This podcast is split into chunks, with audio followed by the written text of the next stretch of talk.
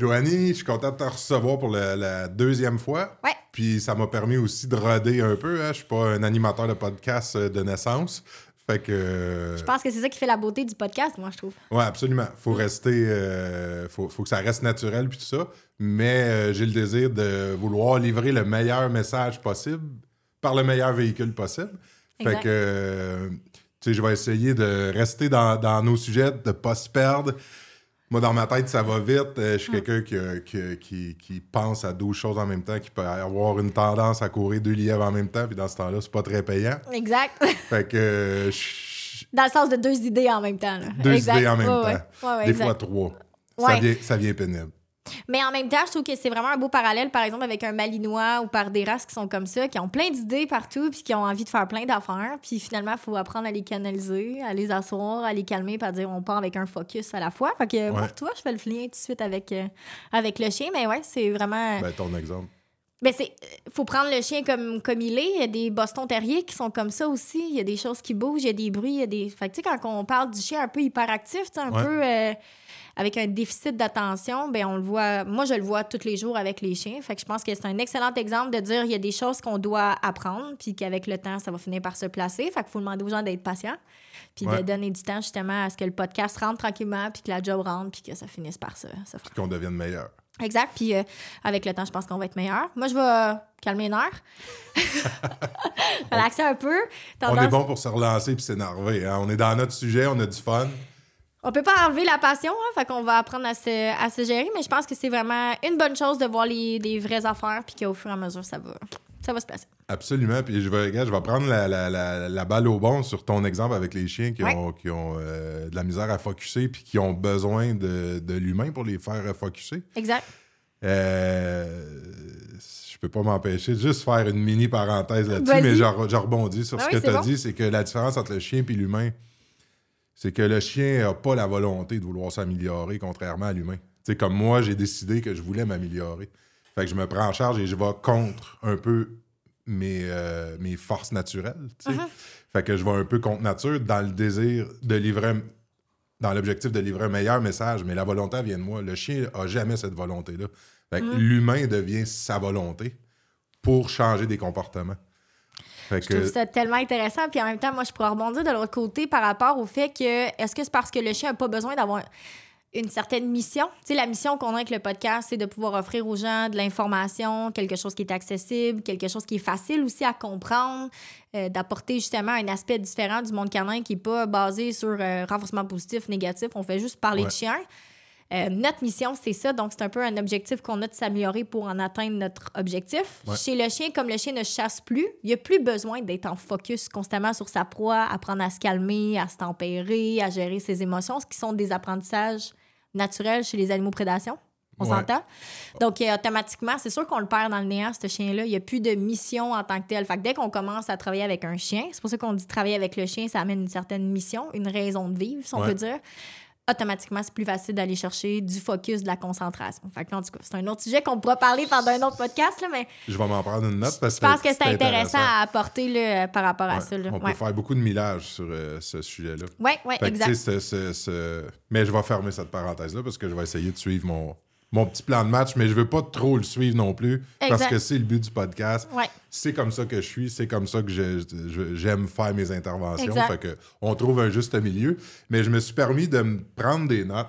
Ouais. Je me suis dit, si Guillaume Lepage, tout le monde en parle, a le droit à ses petits cartons, je dois avoir le droit à mon, à mon iPad Moi, je te donne le droit. pour euh, juste nous ramener. Ouais. Puis, euh, tu sais, j'ai sorti, étant donné qu'on pourrait euh, parler pendant 12 heures ensemble, puis à un moment donné, par exemple, ce qu'on peut, on, on risque de perdre du monde, Exact.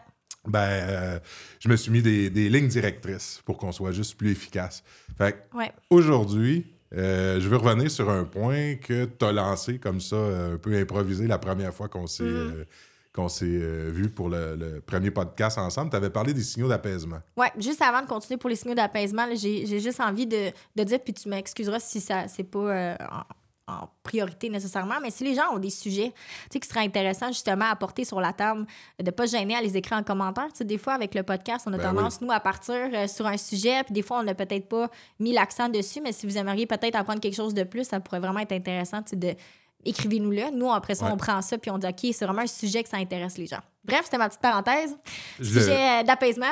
C'est un bon commentaire. Moi, je le prends pour acquis. Tu sais que les gens vont écrire, mais c'est bien de leur souligner. Ben, je pense que des fois, les gens peuvent être euh, gênés parce qu'il y a comme une barrière avec l'écran. Puis là, c'est un podcast, d'autres, on jase ensemble. là. Mais il y a comme une barrière qui se fait, on dirait, avec le, le- le côté comme vedette. J'aime pas le dire de même, là, mais le côté vedette, TV, les choses comme ça. Euh, que les gens pensent qu'on n'est pas accessible, mais derrière, les gens, qu'on est assis à table, on a quand même une vie, on est des gens comme tout le monde. Fait que, tu sais, d'être à l'écoute de la clientèle, je pense que c'est important aussi. Ouais. Là. Fait que, euh, n'hésitez pas à le faire, là, si jamais de quoi. Je pense que Parce que la priorité, c'est de nourrir ce podcast-là qui soit le plus, euh, le plus intéressant. Oui, puis sinon, notre mission est toujours d'aider le client, d'aider les gens à comprendre que ce soit plus simple. Fait que si nous, on se perd dans l'idée aussi, juste d'être constructif, de dire, Hey, nous, on aimerait savoir plus d'informations par rapport à ça, ben ça va juste. Ça va juste le- nourrir. Oui, exact.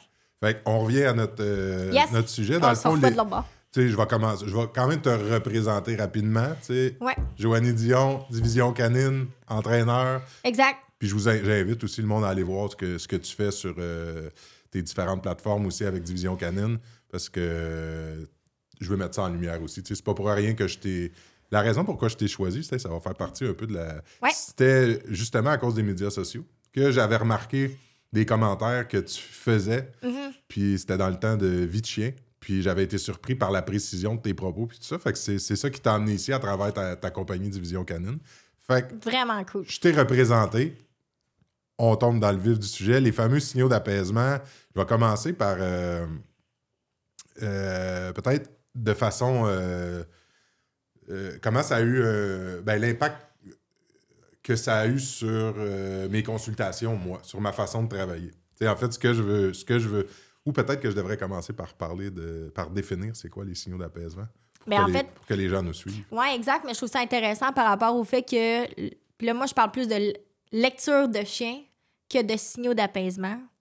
Euh, puis il y a plusieurs raisons pourquoi que je parle très peu, même dans, dans les médias sociaux. D'ailleurs, en médias sociaux, moi, c'était vraiment pas ma branche. hein. Moi, je suis une fille de terrain, d'entraînement de chien. Euh, J'étais un peu faite sur le rough aussi, là. Puis j'ai décidé au début de. Je voulais rien faire des vidéos. Hey, ça m'a pris du temps. Ça m'a pris au moins un an avant de faire des vidéos, d'ailleurs. ouais. Euh, oui, j'avais essayé, puis j'avais bon, j'avais mon ex-conjoint qui était avec moi pendant ce temps-là, qui me poussait à les faire parce que lui, il travaillait avec moi tous les jours, puis il dit faut montrer ça. Et moi, j'étais extrêmement critique hein, sur de quoi j'avais l'air quand je faisais des vidéos, puis est-ce que le message passe bien. Ça m'a pris un an, puis l'élément déclencheur, ça a été le- le- la pandémie, évidemment.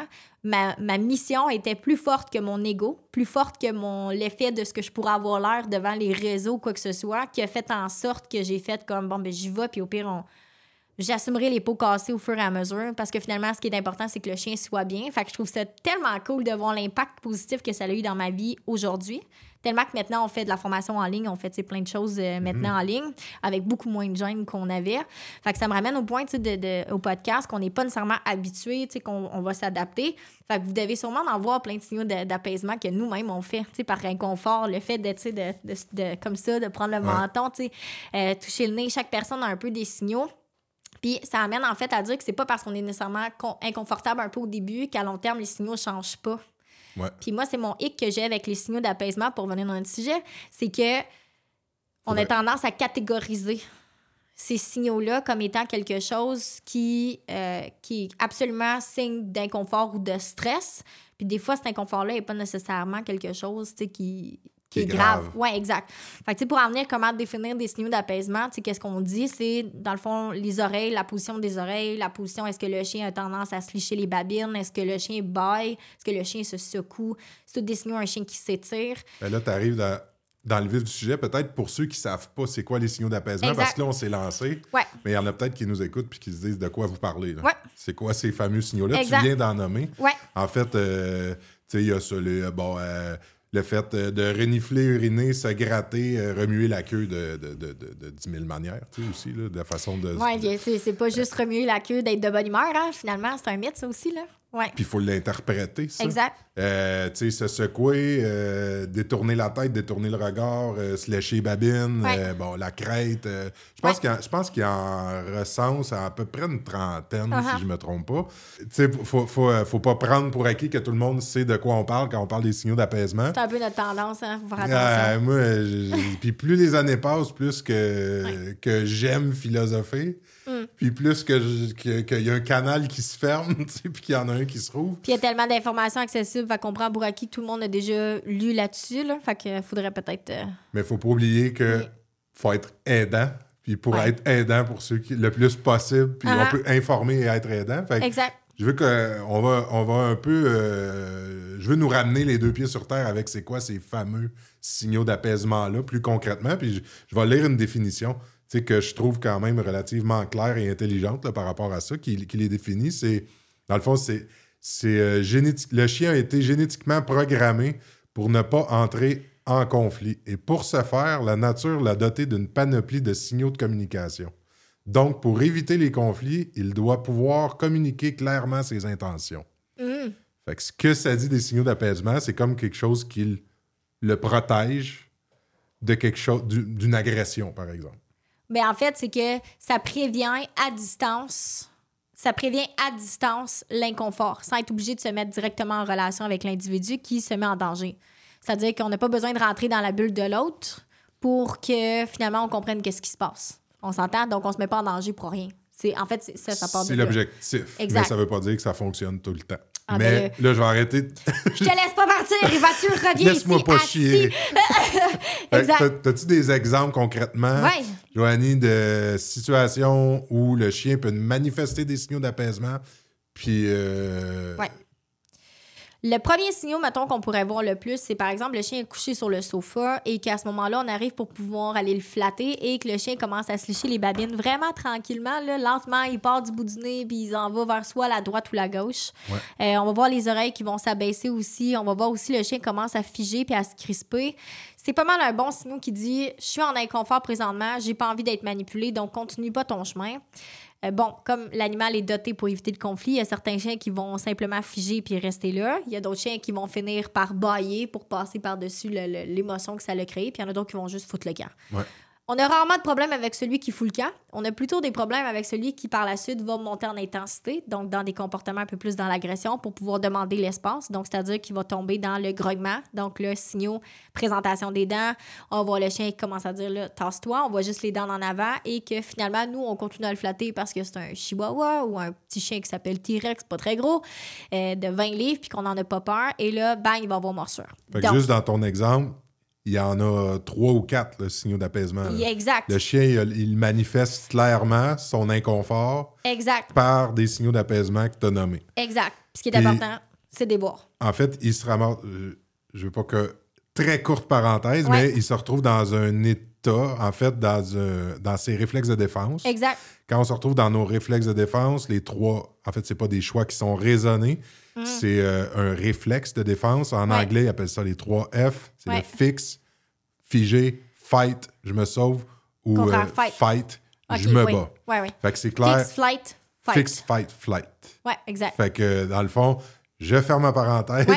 je me parle à moi-même. Fait que Exact. souvent, il y a un lien très direct entre les signaux d'apaisement et les réflexes de défense. Ouais, là, on pourrait, écoute, on pourrait partir vraiment longtemps. Ce sera un autre sujet d'un autre podcast, là. Mais, effectivement, on revient dans notre situation ouais, concrète. Mm. on a le chien sur le divan, il est couché, euh, la queue est collée un peu sur la bedaine, les- les- les- les- la langue, Exact. les babines, Exact. on voit les Le dents. nez qui commence à se serrer. C'est tous des signaux qu'on peut voir, euh, qu'on peut voir clairement que le chien est inconfortable.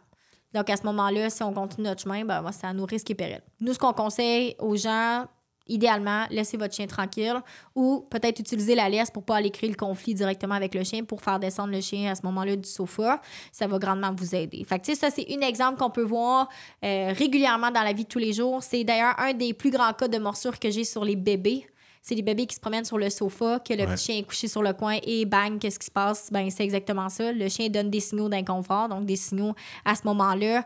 Il a essayé d'avertir. Évidemment, le bébé écoute pas, il continue son chemin et là, bang, arrive morsure. Et là, si on veut Ouais. pousser plus loin, exemple, pour dire vraiment que le chien était inconfortable dans la situation, le chien va descendre du sofa, va s'en aller plus loin puis il va se secouer, qui est un signe Ouais. d'apaisement.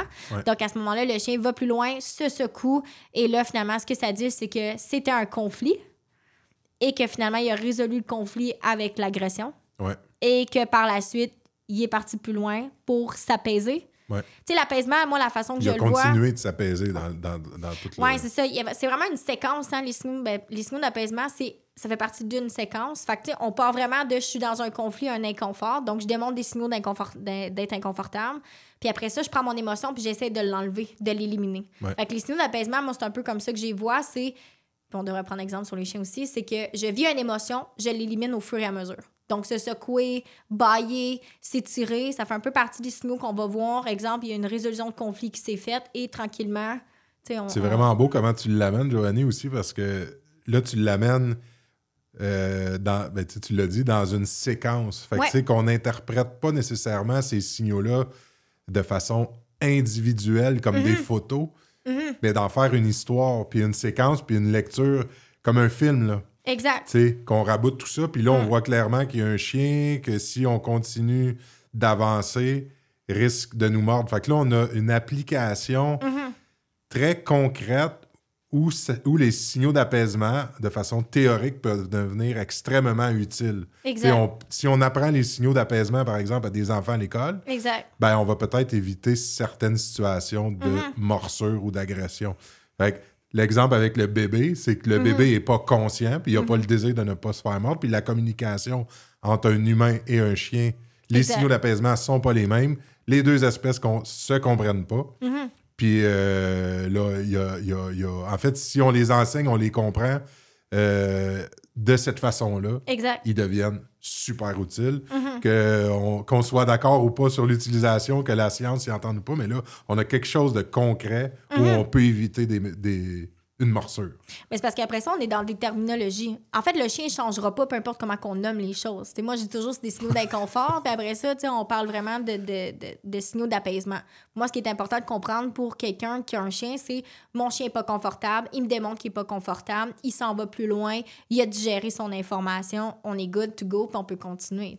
ça peut être aidant aussi comme intervenant. Si le client apprend à maîtriser ça puis à le lire aussi, Ben oui. il va pouvoir nous décrire, il va pouvoir mieux nous décrire ce qui, s'est passé, puis on va pouvoir être un meilleur intervenant Exact. à- parce que plus qu'on a d'outils, ben là, plus qu'on peut être aidant. Exact. Je vais donner un autre exemple, Mathieu, par exemple. C'est un exemple typique de parc à chien. J'apporte mon chien au parc à chien. Mon chien est super excité dans la voiture. Écoute, il se promène d'un côté à l'autre, gauche-droite. Je suis sûre que les clients, il y en a qui vont se voir. Là. Le chien se promène de gauche-droite. Écoute, il, il chigne, il pleure. On le sort. On l'amène euh, absolument euh, le plus vite possible là, à, la, à, la, à la barrière. Le chien est encore super excité, rentre dedans. Puis finalement, les chiens arrivent tout à la course. Le chien, il fiche puis arrête de bouger. Puis là, à ce moment-là, qu'est-ce qui se passe? Il s'en va plus loin. Puis là, pouf, il se secoue Ouais. cette interprétation-là du chien que moi, je vais faire versus que le client. Le client va interpréter que le chien est super excité, qu'il est super content d'aller au parc. Moi, la façon, en tant qu'entraîneur, que j'interprète ça, c'est que le parc est une situation qui est stressante parce que le chien l'anticipe en chignant puis en pleurant. Donc, il devient super excité, inconfortable. Et donc, à ce moment-là, on rentre dans le parc, il fige parce qu'il sait pas comment gérer la situation. On se souvient, fight, flight, freeze, on en a parlé. Ouais. Et qu'après ça, il s'en va plus loin puis qu'il se secoue. Donc, mon signal d'apaisement, c'est le fait que le chien s'en va plus loin puis qu'il finit par se secouer. Des signaux d'inconfort, je fige. Ouais. Ça va? Et l'excitation aussi qui monte euh, dans, la, dans le véhicule.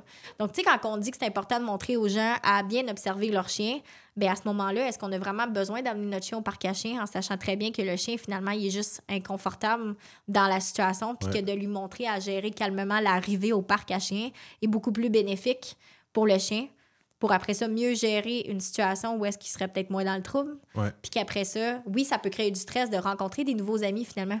Ouais. Puis qu'après ça, il finit par passer par-dessus. Fait que, tu sais, c'est dans la vie de tous les ouais. jours, là. Ouais. Puis euh, j'adore ton exemple parce qu'il y a effectivement beaucoup de gens qui l'interprètent. euh, Mm-hmm. Puis tu sais, quand le- souvent le niveau d'intensité puis de stress peut monter dans l'auto, comme tu, le- comme tu le décrivais. sais. puis l'excitation, hein. L'excitation puis le stress, c'est la même émotion dans le chien. Mhm. Fait que souvent, on va interpréter un chien qui est stressé, excité, de bonne humeur. Et ça, des fois, c'est l'erreur qu'on va faire en tant que propriétaire de, De tout chien. l'interpréter Ben de la oui, même façon. Exact. Ah, il est content, il chigne, il est de bonne humeur. Un peu Ouais, comme ouais. si un enfant est excité d'aller. Ben oui, il est excité d'aller à l'école, mais finalement, il y a peut-être un peu de stress là-dedans. Pas sûr de où est-ce que je m'en vais. C'est nouveau, Ouais. hein, tu sais. Il y a tout ça. Le chien, c'est la même chose. Puis il y a certains chiens qui vont l'anticiper, avoir cette impression-là de hâte. sais, Mm-hmm. de, de- Puis souvent, ce qu'ils peuvent avoir hâte, c'est en, en- en l'anticipant à ce moment-là, il va se faire entourer par tous les autres chiens. Ouais. Mais il va, avoir, il va quand même avoir hâte au moment, mais il sait qu'il y a un mal nécessaire, puis que c'est ce moment-là, mais qu'après Ah. ça, il va partir, il va se secouer, il va s'apaiser. Exact. Puis là, il va commencer à avoir du fun avec les congénères dans le parc. Exact. Au même titre qu'on peut voir un autre exemple typique qu'on voit tout le temps, la réactivité en laisse. OK? La personne, ouais, ouais. exemple, marche son chien. Son chien, il secoue trois, quatre fois dans sa marche. C'est un exemple typique. Quand ton chien commence à secouer comme ça à répétition dans la marche ou à bailler, ce qu'on voit souvent, surtout avec les altis, le chien va pas Ouais. secouer, il va bailler. Souvent, ce qu'on voit, c'est que la marche peut-être crée plus d'inconfort qu'on pense. Les, les, out- les- les- les signaux d'apaisement, En fait, c'est pas la, c'est la, c'est la laisse. ben, rendu là, on pourrait, on pourrait débattre sur quoi, là? On peut encore philosopher. Assis, Mathieu. Donc, ce qui, a- ce qui arrive dans cette situation-là, par exemple, c'est que le, le chien qui va bailler à répétition ou qui va se secouer à répétition démontre des signaux d'apaisement, mais qui revient tout le temps. Ça veut dire que le stress ne s'en va pas. Ouais, ouais, ouais. ouais. Ça, c'est vraiment important aussi Il de n'y a rien qui évolue, là. Exact. Ça veut dire que le chien, dans le fond, le stress n'est pas parti, malgré le fait qu'il a essayé de l'éliminer. Fait que concrètement, quand on va marcher un chien comme ça, il faut se pencher sur la question de est-ce que mon chien apprécie tant que ça la marche finalement? Est-ce que la façon que je marche mon chien, est-ce que c'est vraiment dans un but ultime Ouais, de l'apaiser de la- le calmer? La vraie question est là. la vraie moi. question. Mais en parlant des signaux d'apaisement, c'est-à-dire que si le signal d'apaisement se reproduit à répétition dans un laps de temps qui est court, il faut se pencher sur le fait que l'environnement est peut-être trop stressant. Mhm. Donc, exemple, un chien qui secoue régulièrement. Là, je parle pas d'un chien qui vient de sortir de l'eau puis qui secoue pour enlever l'eau. Parle pas d'un chien qui se réveille non plus puis qui s'étire. Ou un chien qui est fatigué le soir, qui baille ou que le Qui matin il se lève. ouais. Ouais, exact. Il faut prendre, les- faut prendre pour acquis que quand même, il vit le chien. là. Sauf que, cet exemple, on baille à répétition. J'en vois là, les gens qui ont des bergers ou des huskies. Là. Ah! Ouais, ils baillent ouais. comme ça à répétition dans la journée. Ben, le chien peut s'ennuyer, il peut être stressé, il peut. Fait que juste d'interpréter ça, de dire comment, OK, mon chien est en train de me dire quelque chose, j'ai de quoi peut-être qu'il me manque dans sa, dans sa vie de tous les jours, ou de quoi, soit une structure, ou soit d'exercice, ou peu importe. Fait que, tu sais, moi, je pense que concrètement, ce que les gens doivent comprendre par rapport aux signaux d'apaisement, c'est que c'est un signal prendre pour acquis que mon chien essaie de Mhm. me parler quelque chose. Si ça se répète dans le temps, concrètement, vraiment, tu sais, à court terme, Régulièrement. régulièrement, dire que, OK, mon chien ne réussit pas à passer par-dessus, À un niveau d'intensité. à un niveau, peut-être que le niveau d'intensité est trop grand, ou si, exemple, il arrive une situation, dans exemple, mon exemple de chien qui est réactif en laisse, si je ramène ça à mon, premier exemple, mon chien est réactif en laisse, il tire dans sa laisse, il devient tout excité, il arrive super excité, il arrive proche du chien, et là, la bagarre à pogne, finit par, ça finit par arrêter parce que les propriétaires les retirent chacun de leur côté. On va plus loin, le chien se secoue, comme si rien n'était. Le fait de se secouer est un signal d'apaisement. L'excitation a déclenché souvent la réactivité ou la bataille. C'est l'excitation qui, a- qui, a- qui a- qui a fait que, ça, ouais. ça a monté. Mais tu sais, tout ça, il faut comprendre qu'au bout de la ligne, des signaux d'apaisement, le chien en fait tous les jours, tout le temps. On Ça, peut les pas- observer. Exact. C'est pas juste dans un mode d'entraînement. C'est pas nécessairement alarmant non plus. Exact. Par contre, il faut comprendre que mon chien me donne un signal quand même face à une situation. Il faut juste évaluer la situation au complet. Good, tu résumes euh, assez bien concrètement. Je pense que là, on- les gens vont se ouais, retrouver de- dans notre sujet. Fait que dans le fond, ces fameux signaux d'apaisement-là, c'est à un moment donné quelqu'un qui a qui s'est mis à évaluer les réactions du chien dans Mm. certaines situations, que c'est c'est, euh, euh, c'était fait de façon plus scientifique, puis qui a pris des notes, puis qui a noté que euh, quand un chien se léchait les babines ou quand un chien se fait la, la queue de telle manière ou qu'il se grattait, ben, il y avait une association peut-être avec un, un- un niveau de stress. Euh, en fait, c'était euh, comment, comment ils, ils le définissent comme étant. Puis là, ils, ils le définissent. Tu sais, en fouillant, j'ai eu du fun aussi parce ouais, que il y a plein de manières de le définir, puis il y a plein de manières de l'interpréter. Puis là, j'ai vraiment aimé, euh, je, je vais y revenir à ça Ouais. tantôt, mais là, je disais, ben lui, il l'a pris de même, lui, il l'a pris de même. Puis là, aujourd'hui, ça, c'est devenu un outil qui est un petit peu, euh, qui est surutilisé, puis la compréhension est un peu galvaudée de Mais tout c'est un ça. peu, un peu tout ce qui est science. La, la science, c'est quelque chose qui est objectif, qui après ça, on peut l'interpréter de la façon qu'on veut selon notre culture, la façon qu'on voit les choses, selon teinté par euh, notre environnement aussi. Là. Puis tout ça peut être teinté. Fait quand on regarde des signaux d'apaisement, euh, j'ai un, un livre en tête qui est en anglais, c'est Body Language de, de Brenda Alloff, qui l'explique vraiment bien par rapport aux signaux. C'est qu'il y y a des choses qui peuvent avoir une raison d'être qui va juste te donner. Pour moi, en fait, c'est comme ça aussi que je l'interprète, c'est que pour moi, c'est juste un signal. C'est juste quelque chose qui me dit, OK, verbalement ou non verbalement, plutôt, non verbalement, ce que mon chien m'indique, c'est un peu comment qu'il se sent dans la situation. Ouais. Mais Puis- en fait, pour le communiquer, faut aussi qu'il y ait quelqu'un pour le recevoir.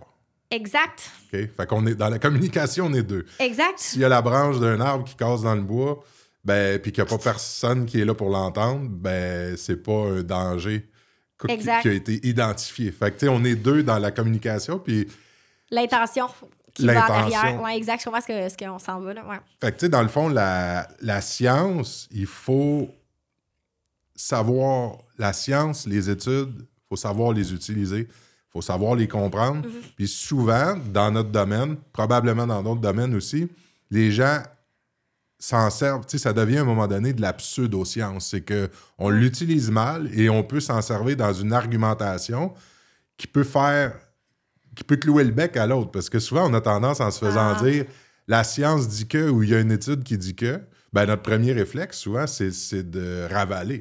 Tu sais, mais Ah, mais là, on parce est dans que si la choses. science a dit que, Ah. on a tendance à se taire, ben, en fait, il faut questionner. Moi, je reviens tout le temps, si quelqu'un m'argumente avec euh, la science a dit que, comme pour les signaux d'apaisement, c'était une étude qui a fait, qui a analysé ça. Et c'est, on ne peut pas dire le contraire des résultats d'une étude. Mhm. Sauf que ça, c'est, c'est, coulé dans le béton, c'est coulé dans le temps.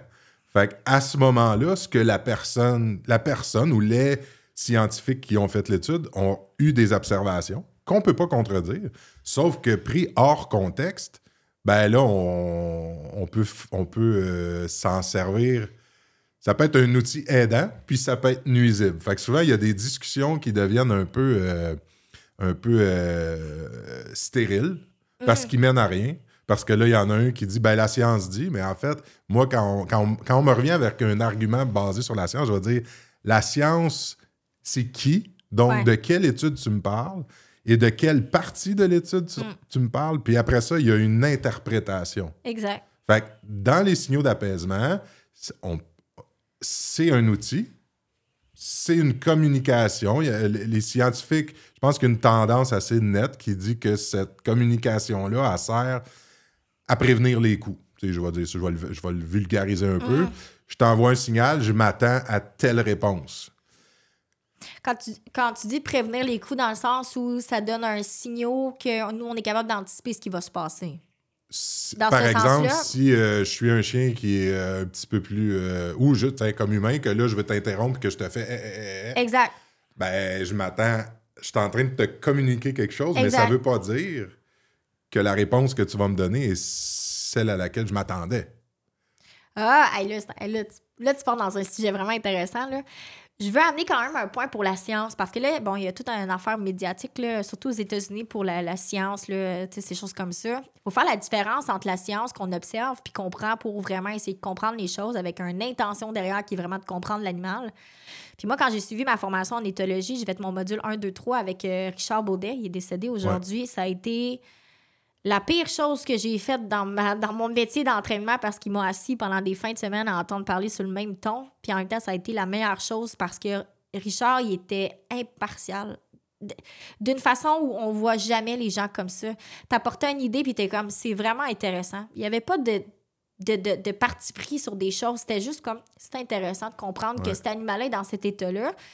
Puis ça m'amène à dire que souvent, on va prendre la science pour pouvoir aller baquer nos interprétations, pour aller à ce moment-là se rassurer nous-mêmes. Mais là, Ouais. ça devient complètement autre chose pour moi quand tu es rendu à utiliser la science pour pouvoir te rassurer dans tes propos, pour démontrer aux gens que finalement, tu es confortable ou que tu as raison. Là, pour moi, c'est plus une question d'ego qu'une question de, de, de, de- de- de De vraiment de science puis de, de résultats. On analyse des résultats, on analyse des choses. La majorité des chiens, il y a plein de choses, plein de choses à prendre en compte.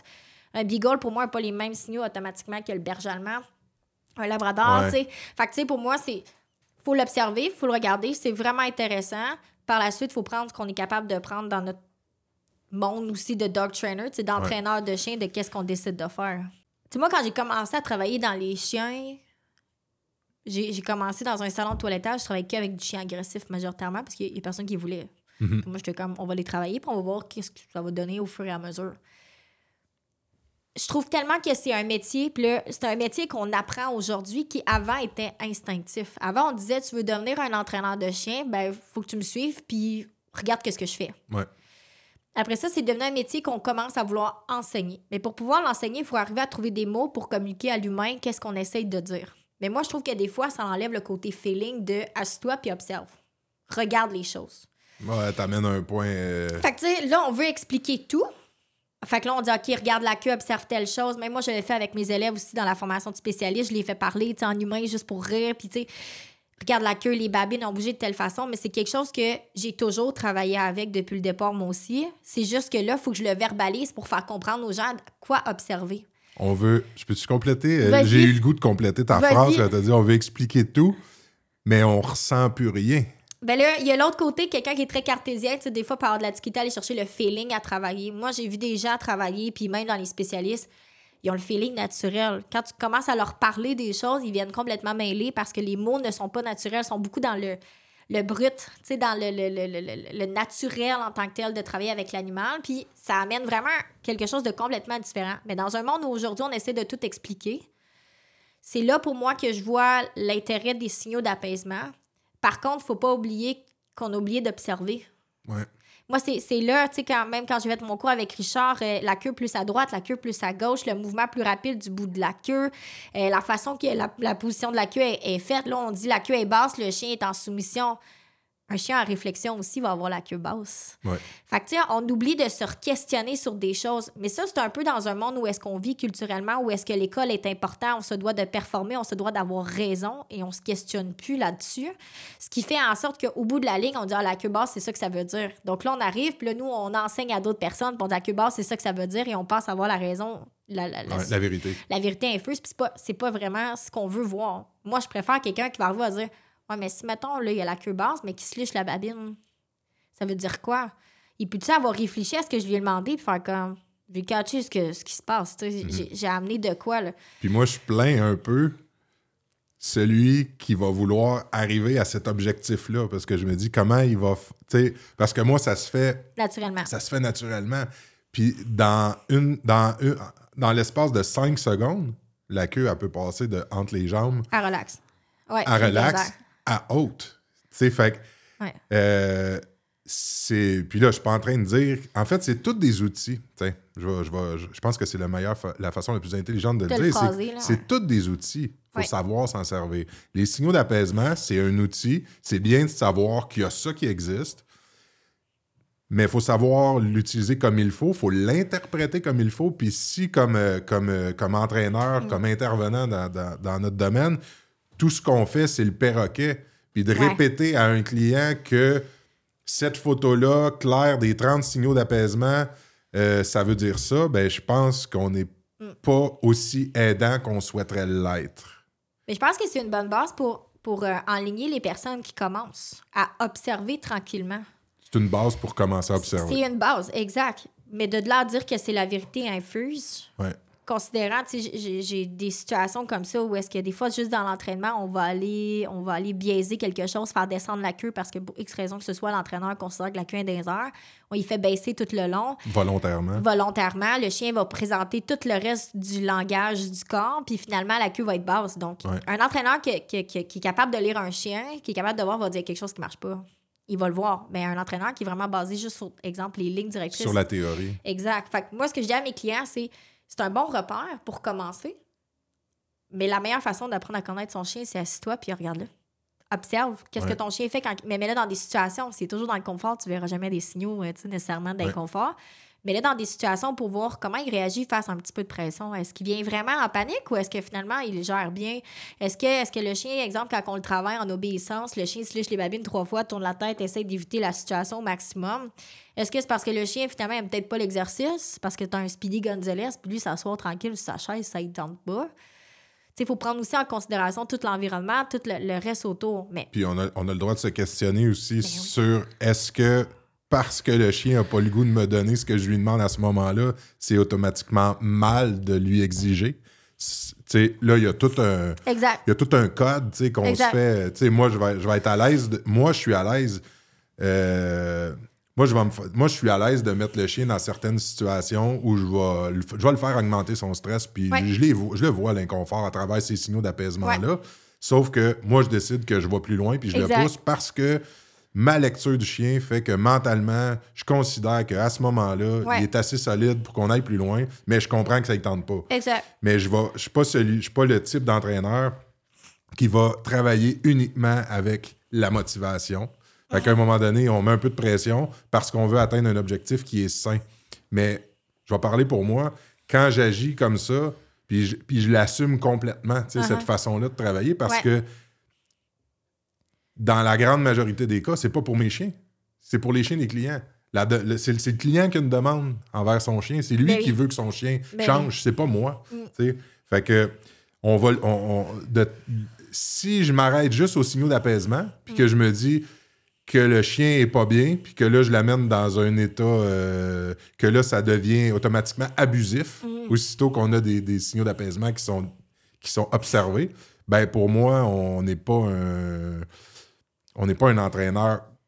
Ben c'est ma, c'est ma perception à moi, on n'est pas un entraîneur complet. faut être capable, faut être capable de, de pousser ces limites-là. Si j'avais arrêté de travailler à toutes les fois qu'un chien se lichait babine ou que la queue baissait, Ah, ben ben, je serais encore en 1999. Mais encore là, ça m'amène à dire, c'est pas que. C'est en fait, c'est que en tant qu'entraîneur, tu dois considérer les signaux, c'est-à-dire comme une lecture. Tu sais, C'est un peu sont ce que, là, faut pas les nier. ce que je disais tantôt, c'est qu'il faut pas catégoriser qu'un inconfort automatiquement égale un chien qui est en grand stress. Puis, il faut pas catégoriser non plus que c'est parce que le chien donne des signaux qu'il a une queue plus basse ou par ou X silhouette que plus tard, il va pas nécessairement retomber dans le confort. N'importe qui à qui on enseigne quelque chose de nouveau va être dans un inconfort.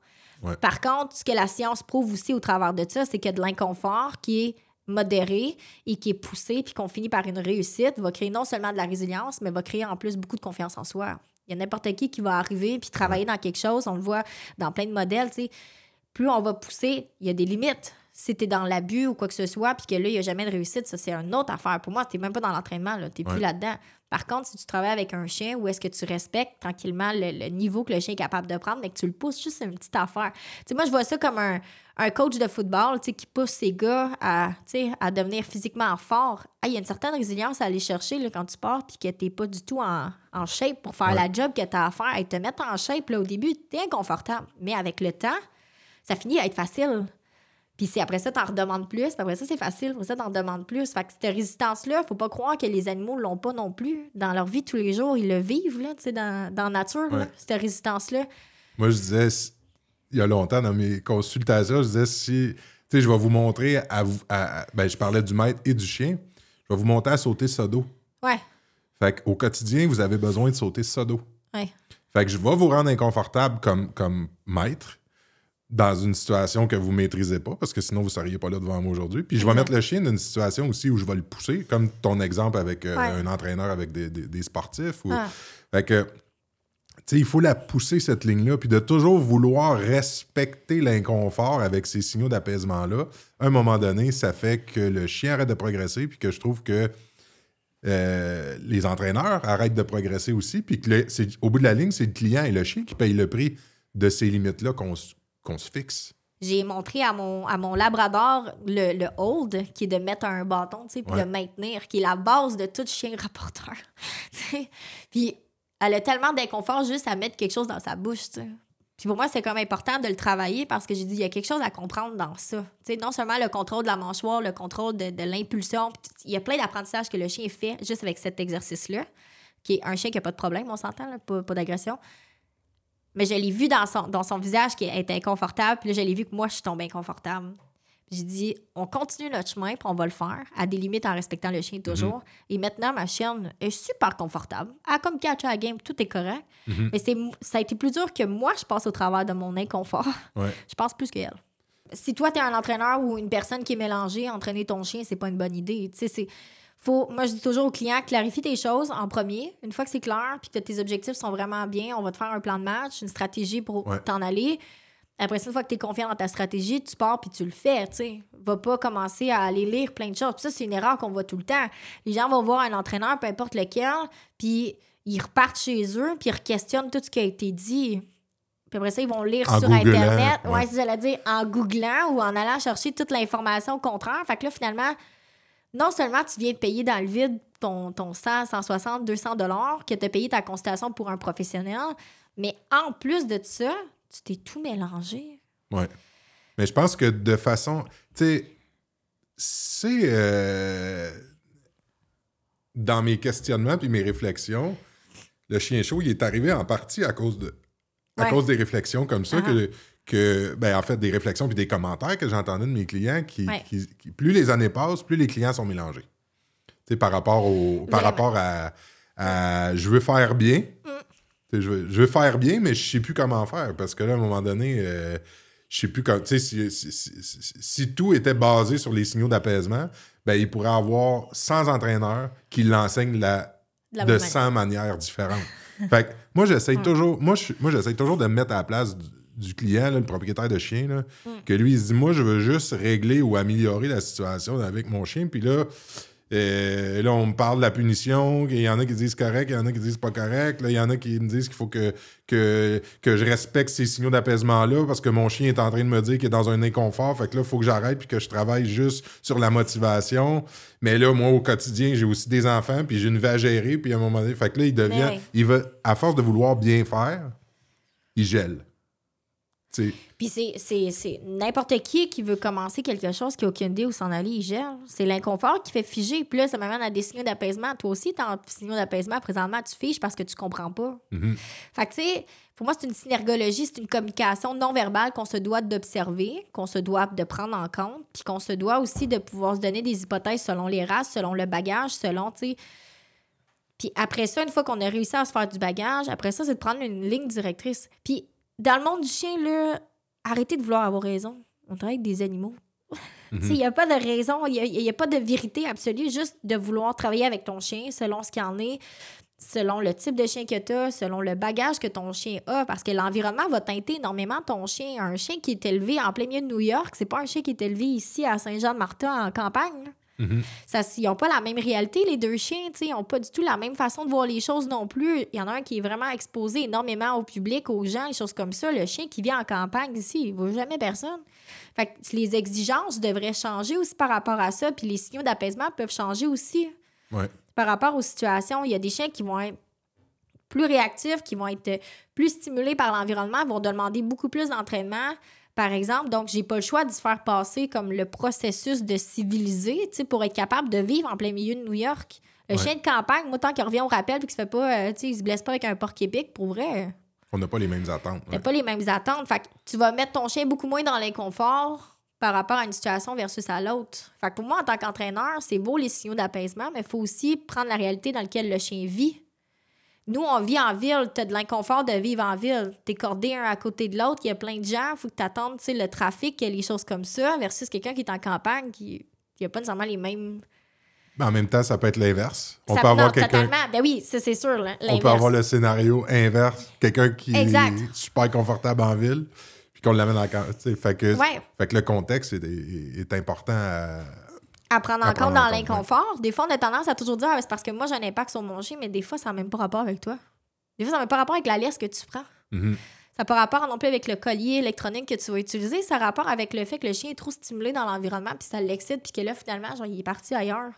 Ou que ça le stresse. Fait que faut pas oublier que les signaux d'apaisement ne sont pas toujours reliés à l'humain. faut arrêter de prendre tout personnel. Pour moi, les chiens les plus difficiles à travailler, c'est les chiens qui manquent de confiance. Ben oui. Parce que le chien qui a confiance, pour moi, qui aime prendre les devants, puis qui va. Des fois, ça fait partie de ma personnalité. Je vais prendre pour acquis que tout est correct. Fait que Ah. let's go, on y va. Ça fait partie de c'est ma nature Exact. profonde. Fait que c'est sûr que pour moi, c'est plus facile de, de travailler avec un chien qui est fort de caractère parce que je vais juste avoir à apaiser sur le break. Puis après Ouais. ça, à réaligner quelque chose, puis à repaiser sur le gaz. Mais un chien qui manque de confiance, ben là, c'est tout le temps un peu la pédale à gaz, mais pas trop parce qu'on veut pas le sais, fait que on donne juste. bon, euh, ouais. On est tout le temps en train de jouer gaz break, gaz break, gaz break. Fait que c'est l'évolution à travers l'entraînement pour un chien qui manque de confiance est beaucoup plus touchée et beaucoup plus lente et elle va toujours rester plus fragile. Tu sais, la rechute est toujours Ben plus oui. proche avec un chien qui est plus faible T'as moins le droit à l'erreur. Exact. Il se le permet même pas lui-même. Ouais, là, il y a plein de choses qu'on peut voir. Là, puis peut-être pour les gens aussi, de comprendre la différence entre un, chien qui est fort versus un chien qui est pas fort.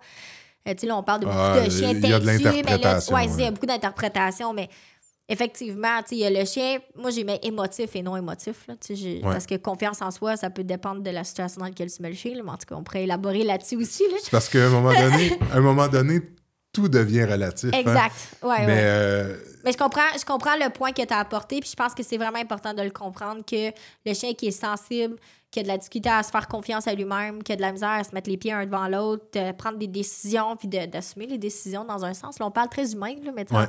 euh, ce chien-là est beaucoup plus facile de le ramener dans, dans une situation problématique. On les voit souvent, hein, ces chiens-là. Exemple, ils arrivent à 8-10 mois, ils vont se faire stériliser, il arrive des contentions extrêmes parce que le chien, il panique ou quoi que ce soit. Ce chien-là, il est brisé ouais.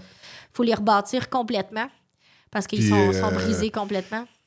Puis je suis curieux aussi de savoir, tu sais, là, je, je t'ai dit, moi, le peu d'impact que ça avait eu, tu sais, cette théorie-là dans mon travail. Mais toi, c'est-tu quelque chose, quand tu as commencé à travailler avec les chiens, est-ce qu'on t'a appris ça dans les débuts? Puis ça a-tu influencé ton.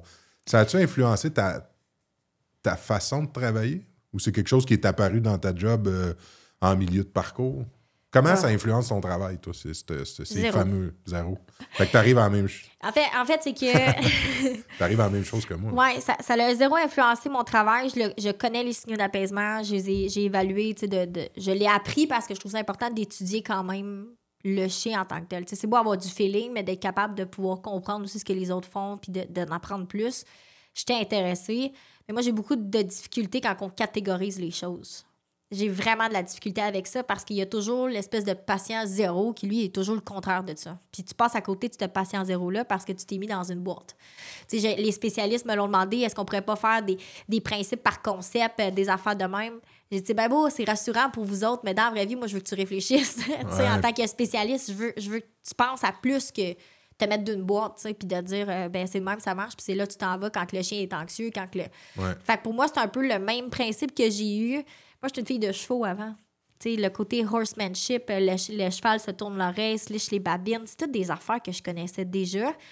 Puis moi, tu vois, j'ai beaucoup, beaucoup pris mon exemple des chevaux, puis j'ai observé le chien en disant, il fait les mêmes affaires. Tu sais, quand tu demandes quelque chose, il se liche les babines, il tourne l'oreille, je dis, OK, là, j'ai de l'attention. OK, parce que moi, il y a une différence entre avoir de l'attention puis du focus. OK, Uh-huh. là, j'ai l'attention du chien. OK, là, il vient de se licher les babines, il a enregistré.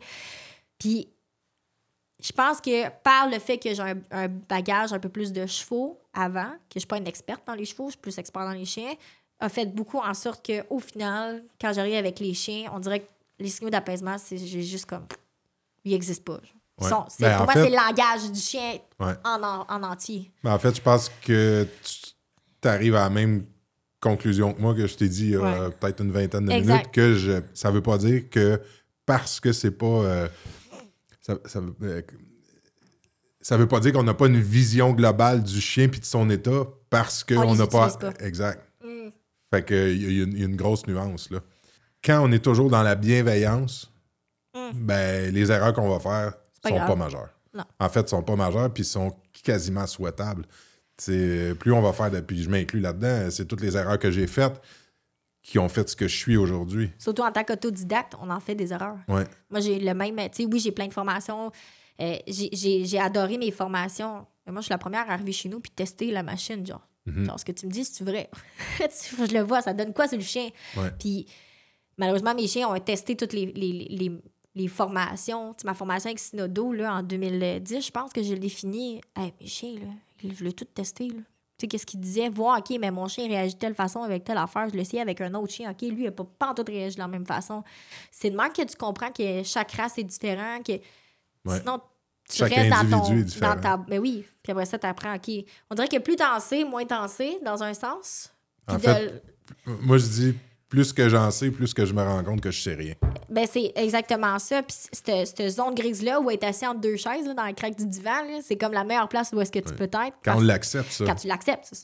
Si tu l'acceptes pas, là, ça crée de l'anxiété. Mais quand tu l'acceptes, tu te dis, ben, la vie peut juste tout te montrer. Le chien peut juste tout t'enseigner. Ouais. Et là, ça devient intéressant à travailler avec des composantes différentes, à essayer des choses. tu sais. Fait en tout cas, signe d'apaisement, pour moi, c'est c'est- c'est ça. C'est un- une bonne base. Hey, Joanie, on a, on, on a On a bon. divagué. On était bon. disciplinés. Oui, On a fait un détour. exact. Mais euh, je pense qu'on s'est bien. euh, je pense qu'on s'est relativement bien ramené. Oui, L'important, c'est qu'on reste intéressant. exact. Là, je vais aller mettre une bûche dans le poêle. Exact, je commence à geler. Puis, euh, je veux qu'on se fasse une petite deuxième partie. tu sais, Ouais. c'est un petit, un petit buzz que j'avais de, d'avoir, euh, de parler des mythes et réalités. Ouais. Puis là, je me sortais des, des, des points, puis qu'on avait jasé ensemble que je trouvais très, très drôle. Puis il y en avait qui n'avaient rien à voir avec les mythes et réalités, mais j'ai juste eu à rajouter Varia. Parfait. et puis là, on peut se permettre de parler de n'importe quoi. là, j'aime Toutes ça. des petites quickies. Parfait. Puis euh, des. des, des, des- tu sais, euh, je pense qu'à travers ça, il y a quelque chose aussi de très éducatif Uh-huh. pour les maîtres. Fait que là, je vais mettre une bûche dans le poêle. Parfait. Puis on revient pour notre deuxième segment avec euh, les mythes et réalités et le Varia, que j'adore. OK, j'ai hâte de voir ça. Ça, c'est bon pour notre cerveau. Ouais, exact. Un Varia. Ça, c'est- j'adore. Fait que Joanie, la bûche est mise dans le poêle, on s'est redonné un peu, de- un, peu, de- un peu de confort. On est bien, là. Puis là, le, le segment, euh, c'est comme un petit bonbon, ça. C'est sur les mythes et réalités et les idées préconçues, tout ça. Fait que un peu en lien avec euh, les signaux d'apaisement, là. Ouais. Là, je vais, je vais faire le client qui arrive puis qui me dit, moi, quand, Joanie, quand je vais au parc à chiens, mon chien se lève la crête, t'as une petite crête sur le dos, fait que fait qu'il est agressif. Ah. Fait que là, si mon chien est agressif, qu'est-ce qu'on fait avec ça? Tu sais, la perception de cette crête-là sur le dos, puis là, tu sais, souvent, la, la- le réflexe que les gens ont de, lever- dire de lever le flag, justement, Mhm. puis de, tirer- de peser un peu sur, sur le, le- le bouton détresse, là. Ouais. Euh, Ouais. Tu sais, quand on parle de. de... Puis là, on parle de signaux d'apaisement. Tu sais, moi, le signaux d'apaisement, c'est comme le. le- le- C'est l'apogée d'un signaux d'inconfort. Pour moi, c'est clair comme ça. Mettons, si je le phrase dans mon langage à moi, pour moi, c'est dans la séquence comportementale de l'inconfort versus le fait que le chien, à ce moment-là, passe à d'autres choses. Pour moi, la piloérection, donc le, le fait que le mouvement la crête, là. la crête, là, le, le mohawk là, sur le dos du chien, euh, pour moi, ça, c'est un signal d'inconfort. Donc, le chien, ce qu'il dit, c'est que je suis inconfortable, donc je me gonfle. Donc, c'est un mécanisme de défense que le chien va faire. Plus la crête, elle est longue jusqu'à base de la queue ou même jusqu'au bout de la queue, Ouais. Plus le chien a peur. Donc, ça, c'est à prendre en considération. Observez, voir, est-ce que votre chien a vraiment la crête juste le, le- le- dessus du dos ou est-ce que c'est vraiment jusqu'au bout de la queue? Ça, c'est la première chose. Ensuite de ça, mon chien vient de démontrer qu'un inconfort face peut-être à la façon que le chien arrive. Est-ce que le chien est arrivé trop vite? Est-ce que le chien, tu sais, ça, c'en est un autre aussi à observer. Deuxième chose, c'est vrai que si ton chien a la crête sur le dos, il est plus à risque d'avoir de bataille. Tout simplement parce que le chien n'est pas nécessairement en état de faire une rencontre avec quelqu'un. La meilleure façon de l'imaginer, c'est que toi, puis moi je suis pas grand, toi tu es très grand, fait que peut-être l'image ne se fait pas, là, mais quelqu'un qui est petit, quelqu'un qui arrive super vite puis qui est grand sur soi, honnêtement, au début, tu vas faire comme mon Dieu, Ouais, qu'est-ce qui L'effet se de passe? rentrer dans ta ben oui, bulle, ouais. puis cet effet-là, au début, tu vas être confortable. Tu es tellement dans ton émotion que tu n'es pas apte à écouter ce qu'il dit. Même si la personne est super sympathique, tu as complètement oublié ce qu'il dit parce que tu es juste dans ton mécanisme de défense de dire comme wow, wow, wow, wow, wow, t'es trop vite. Ton chien, c'est un peu dans le même état qu'il est. Fait que si l'autre personne arrive, puis tout de suite arrive avec un conflit en donnant une bine à- sur l'épaule, ça peut arriver que la personne va mal réagir. Fait que face au chien, c'est un peu la même affaire. Ton chien qui a la piloérection, donc qui a le mohawk, OK, qui arrive puis qui se présente, est plus, est plus à risque de tomber dans l'agression parce que ça, ça démontre que ton chien est en inconfort, que ton chien est en émotion. Ça, c'est la première chose, je pense, que dans le mythe. Ce qui est normal, de vivre des émotions. Entièrement normal de vivre des émotions. Donc, tu sais, c'est juste, tu sais, quand- quand- pourquoi je t'ai amené ce point-là, c'est, tu le définis super bien, tu sais, puis tu le décortiques, mais le réflexe de la majorité des gens va être de penser qu'il y a une marque d'agressivité et qu'ils vont faire l'association directement avec des troubles de comportement. C'est avec là. ce fameux inconfort-là. Mhm. là. Mais euh, en fait, cette... comment tu l'as, tu, tu- résumé en disant euh, systématiquement un signe de, de, de, de peur? La crête? Ou j'ai mal interprété ce que tu as dit? Non, parce que ça peut être de l'anxiété. Ça peut être- Encore ok. là, moi, il y a une crainte alliée à de la peur. Pour moi, il y a, il y a quand même des niveaux d'intensité. Il y a toujours des niveaux d'intensité dans tout. Ouais, ouais. Il y a toujours des nuances. Mais concrètement, si le chien est vraiment jusqu'au bout de la queue, ton chien a peur. Ton chien est en situation de comme, wow, quelque chose qui se passe. Fait que là, il faut que je réagisse. Fait que, tu sais, là, ton chien, il, il tombe dans, des, dans, dans son émotion. là, il va tomber dans les réflexes, comme on parlait Ouais. au début. Tu sais, je fige, je me sauve ou je, oui, je fight, donc je me bats. Tu sais, rendu là, on embarque dans une bataille. La résolution de ce conflit-là, donc de cette situation-là, va faire en sorte que le chien va réagir en agression ou non. Ouais. Donc, le mythe est, c'est pas parce que ton chien est comme ça qu'automatiquement il va avoir morsure. Exact. Par contre, il y a plus de risques parce que ton chien démontre ces signaux-là, qui va, il peut tomber à ce moment-là dans la, de- dans la résolution de conflit avec les dents. Ouais. Mais au- aussi, c'est dans la réponse de l'autre puis dans l'interprétation des, de ou des Toujours. individus en face de lui. Exact. Fait que, tu sais, la crête Exact. démontre quelque chose. Exact. C'est sûr qu'elle risque d'attirer une réponse. Oui. Puis là, ça dépend de en fait- ça, dépend, ça dépend de tout plein de choses par rapport à l'autre chien. Le chien lance un message. Oui. Puis ça dépend comment il va être perçu. Mais c'est pas nécessairement mal Exact. qu'il y ait cette- ce message-là qui soit lancé. Non. Mais c'est clair que s'il y a une crête, il y a plus de, il y a plus de risques d'agression. Oui. Il y a vraiment ben, il y a un plus grand risque parce que le chien est émotif présentement, donc on ne sait pas quel bord il va tourner. De toute façon, si on s'écoute dans notre petite voix intérieure, là, on le sait. Ouais. On le file, on est comme, Hum, il y a quelque chose qui pourrait se passer. Par contre, souvent, ce mythe-là vient beaucoup du berger allemand avec le- le- l'espèce de mohawk, là, qui Ben, parce que le poil est- le ouais, exact. Puis on la voit vraiment bien, là, la, Ouais. la plus érection. Fait que souvent, on voit ça parce que c'est associé au chien qui va tomber en agression face à un individu. Ouais. Fait que là, on a interprété que le chien qui se gonfle comme ça est un signe de dominance. Là, c'est là où est-ce que ça devient un peu C'est là où on tombe un peu dans le mythe. exact dans le mythe. Parce que c'est vrai qu'un chien qui se gonfle comme ça, surtout juste le dessus des épaules, puis qui jappe après, le risque de morsure est là aussi. Fait que tu sais, il faut juste pas oublier que c'est une réponse émotive face à une situation qui peut amener le chien à prendre une décision X alouette pour se sortir du conflit, puis qu'à ce moment-là, c'est pas parce que ton chien fait ça que c'est toujours ça. Mais par contre, c'est pas à prendre avec des pincettes. C'est pas à faire puis à négliger puis de dire Ah, mon chien fait ça, mais ça va y passer. Au même titre qu'on voit des huskies arriver comme ça, puis l'autre husky arrive trop vite, puis la bataille à part. Tout simplement parce que l'autre chien n'est pas respecté. Fait tu l'as super bien euh, résumé, expliqué. Fait en gros, il y a une partie un peu mythique Ouais, d'exagération. ouais, Puis une partie là-dedans qui est vraie aussi. Que, que, fait que c'est, on- c'est un peu moitié-moitié. Cet exemple-là, il y a, y a- y a- y a- il y a du vrai. Il faut, le mesurer, faut mesurer les conséquences de ça. exact. Mais on n'est pas obligé d'appeler un intervenant euh, automatiquement parce que notre chien lève la, il lève la crête, parce que c'est une façon de communiquer qui est normale. Exact. Puis quand on communique, ben, ça dépend comment la, réponse est reçue, mais on s'attend à avoir Ben oui, une réaction. exact. On s'attend à voir quelque chose qui va se passer. Par contre, il y a certains chiens qui vont pas réagir, puis il y en a d'autres qui vont réagir. Ouais. Par contre, moi, ce que je peux dire, c'est qu'en tant que propriétaire de chien, si vous avez un chien qui a, exemple, je vais donner l'exemple du parc à chiens encore, parce que c'est un peu là où on la voit le plus, ou dans la, la réactivité. Si ton chien démontre ces signes-là, pour moi, ça veut dire qu'en tant que propriétaire, tu as du travail à faire. Fait que je suis pas tout à fait d'accord avec le, le fait de ne pas consulter. Dans le sens où, là, je presse un peu ma paroisse, là, dans un sens, là, mais si, exemple, tu vois ce comportement-là et que toi, tu as de la difficulté à évaluer la situation, des fois, d'avoir un- quelqu'un qui est objectif à l'extérieur pour pouvoir te dicter finalement, OK, il se passe ça, peut-être que tu pourrais travailler là-dessus à ce moment-là. Je pense que là, ça a sa place. Par contre, de là à partir en peur puis de commencer à hypothéquer la maison parce que là, le chien a un problème, ça, tu comprends? C'est, Ouais. de, de faire les, les deux affaires. Par contre, pour moi, c'est important d'aller évaluer quand même la situation pour être sûr que ça continue pas parce que ça peut s'envenimer, cette histoire-là. Ça peut tourner en bataille. Un chien qui finit qu'il n'y a pas de conflit, avec le temps puis la confiance peut tomber en conflit.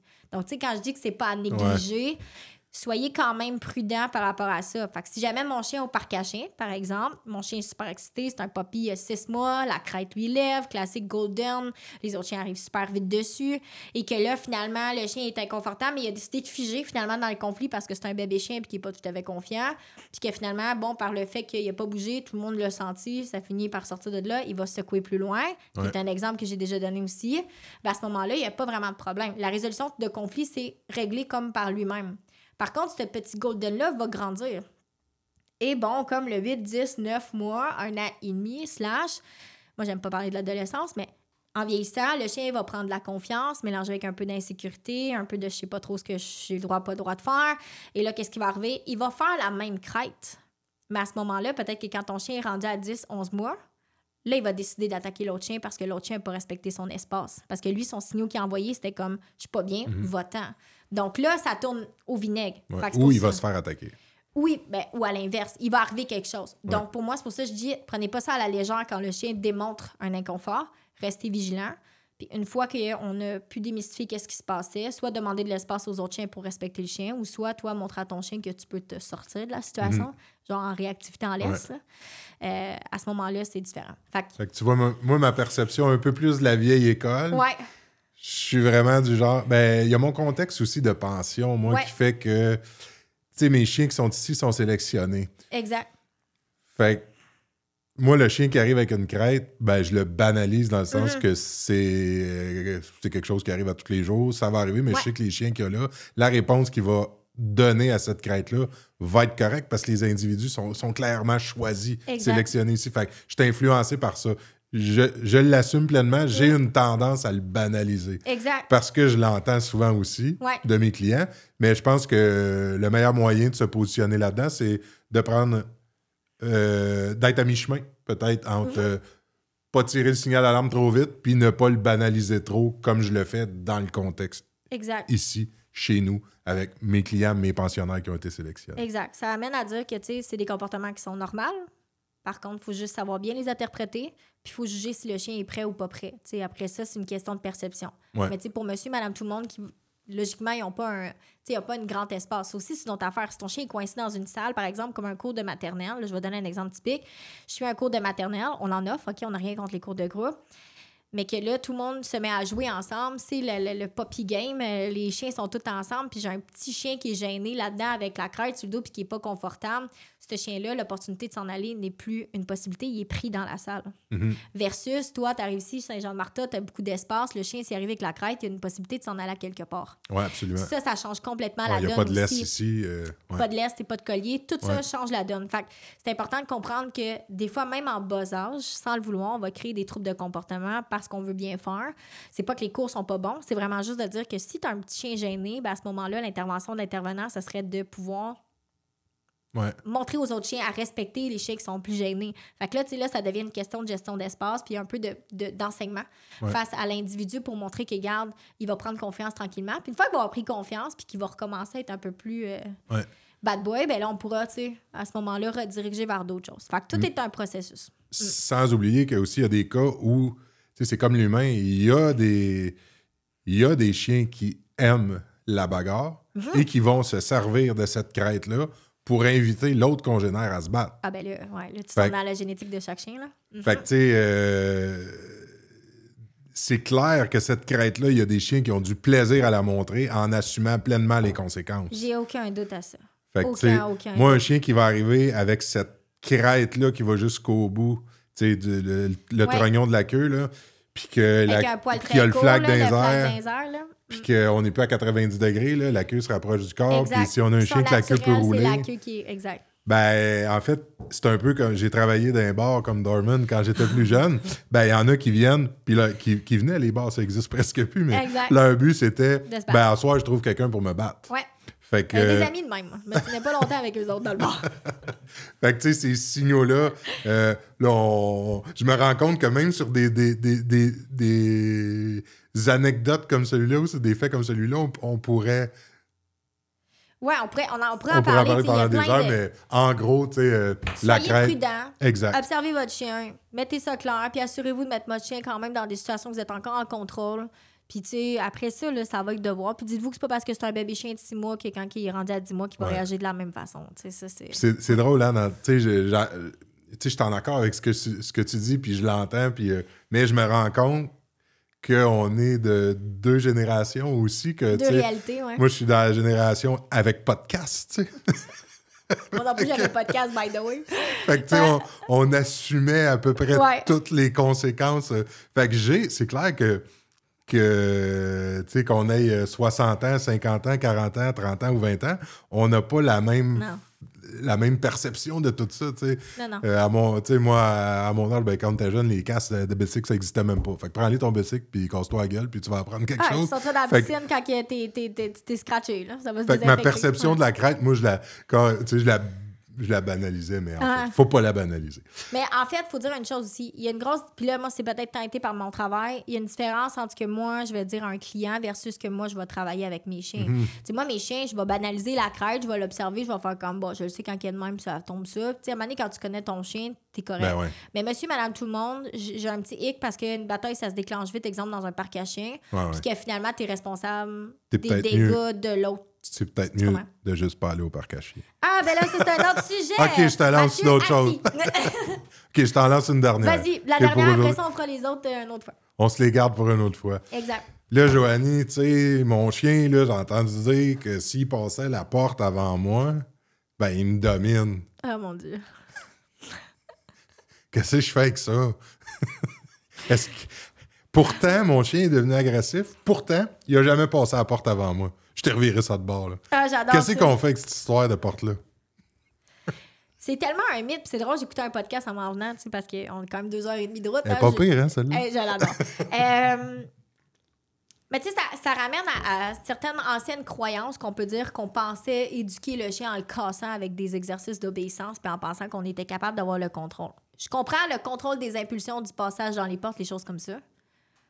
De là à demander un assis, moi, je demande pas un assis. Moi, ce que je demande, c'est juste passe-moi pas dans les jambes puis bouscule-moi pas dans la porte. Moi, je vais gérer plus ça avec l'espace par le fait que j'ai une bulle personnelle puis tu te dois de pas me bousculer dans la porte au même titre que tantôt on va sortir dehors, on se garochera pas dans la porte, savoir ce qui est le premier qui Uh-huh. sort, tu comprends? Parce qu'à un moment donné, genre, je vais être perdante. Ben, si je réussis, genre, à te plaquer, je vais passer. Fait que pour moi, c'est c'est ce game-là que je vais enlever, Fait qu'il y a une notion de respect, respect. qui est intéressante. que moi, je trouve que c'est intéressant à maintenir. Par contre, de là, absolument, à faire le assis, comme je te dis, je le sais pourquoi ils le font. C'est un contrôle des impulsions, l'impulsion de vouloir aller à l'extérieur. Je comprends pourquoi ils font le assis, tout ça. De là à dire que c'est parce que tu domines ton chien, oh mon Dieu, jamais de la vie. Il n'y a Ou, jamais un... ou- ou à l'inverse, que c'est parce que ton chien te domine, parce qu'il a passé dans porte.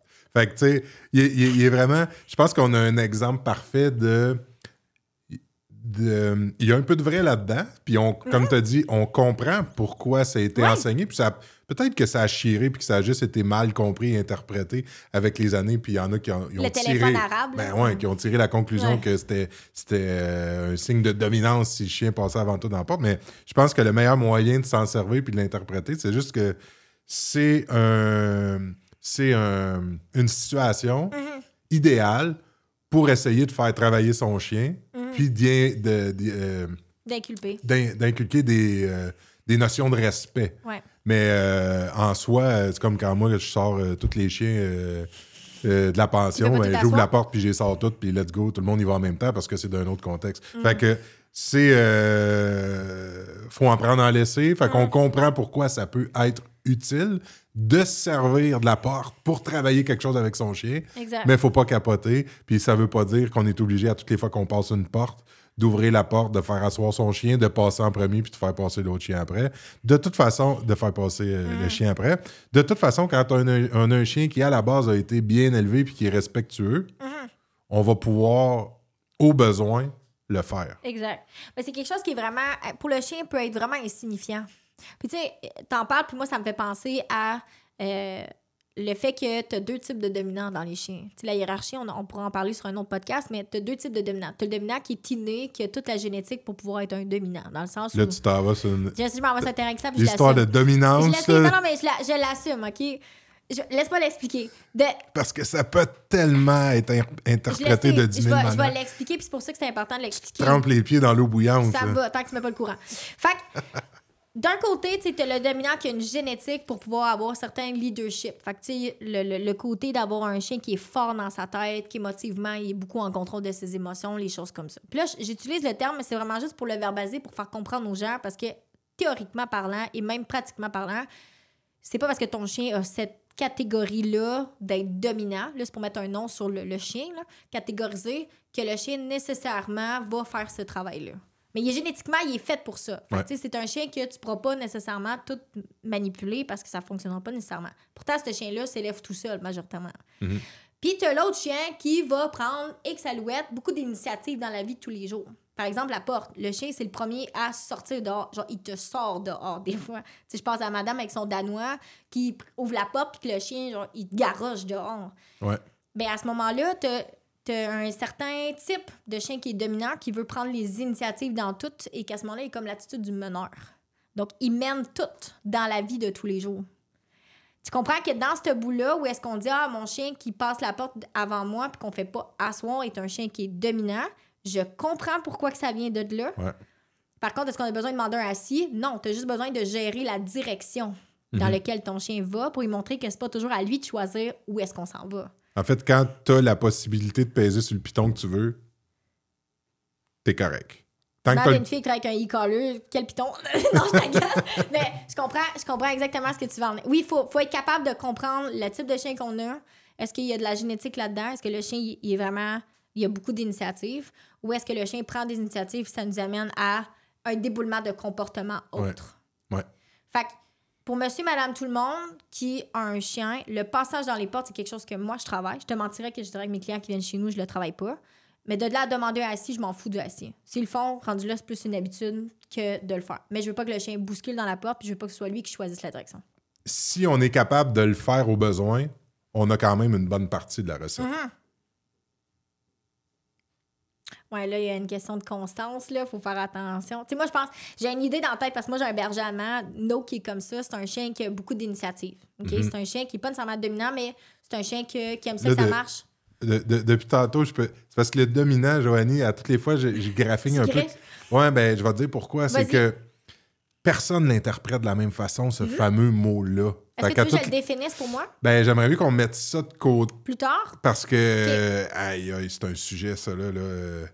C'est la dominance. Puis là, à toutes les fois que. C'est parce que souvent, ça a une, conno- une connotation très. très péjorative ou reliée à l'agressivité, tu sais, pour les gens, la dominance. Puis la, la- ce, ce- ce mot-là est souvent vide de sens. Pour toi, il y a une signification Ouais. dans ta tête. Puis à toutes Exact. les fois que tu as utilisé le mot dominant dans ton exemple, Ouais. tu me l'appuyais avec un autre mot. Fait que là, je te suivais. Tu me disais, ah, j'ai un chien qui est meneur ou j'ai un chien qui a de l'initiative. Fait que là, je disais, ah, OK, dans sa phrase, là, le mot dominant était associé Exact. à. Mais tu l'as toujours appuyé tu sais, dans ta Mm. phrase avec un autre mot. Mais tu sais, je t'ai laissé aller avec correct, ça, mais, mais je veux vraiment qu'on y revienne à ça. Mais de toute façon, on se comprend. Euh, tes- ton exemple était clair clair. pour le monsieur, madame, tout le monde. Oui, parce que tu l'appuyais après. Ouais. Fait Fait que, Pour moi, ce qui est important, c'est pas de mettre des mots sur. ben, on verbalise en humain, là. Mais tu sais, le chien, lui, on- n'a pas y expliqué les choses, il le fait de lui-même. mhm. Fait que tu sais, quand tu prends ton chien, puis que ton chien, exemple, l'exemple que je vois typique danois, berger allemand, je fais que ça quasiment du berger allemand berger australien. Le berger allemand, tu dois contrôler la direction dans laquelle ton chien va, sinon tu vas être dans le trou tout à l'heure. Mhm.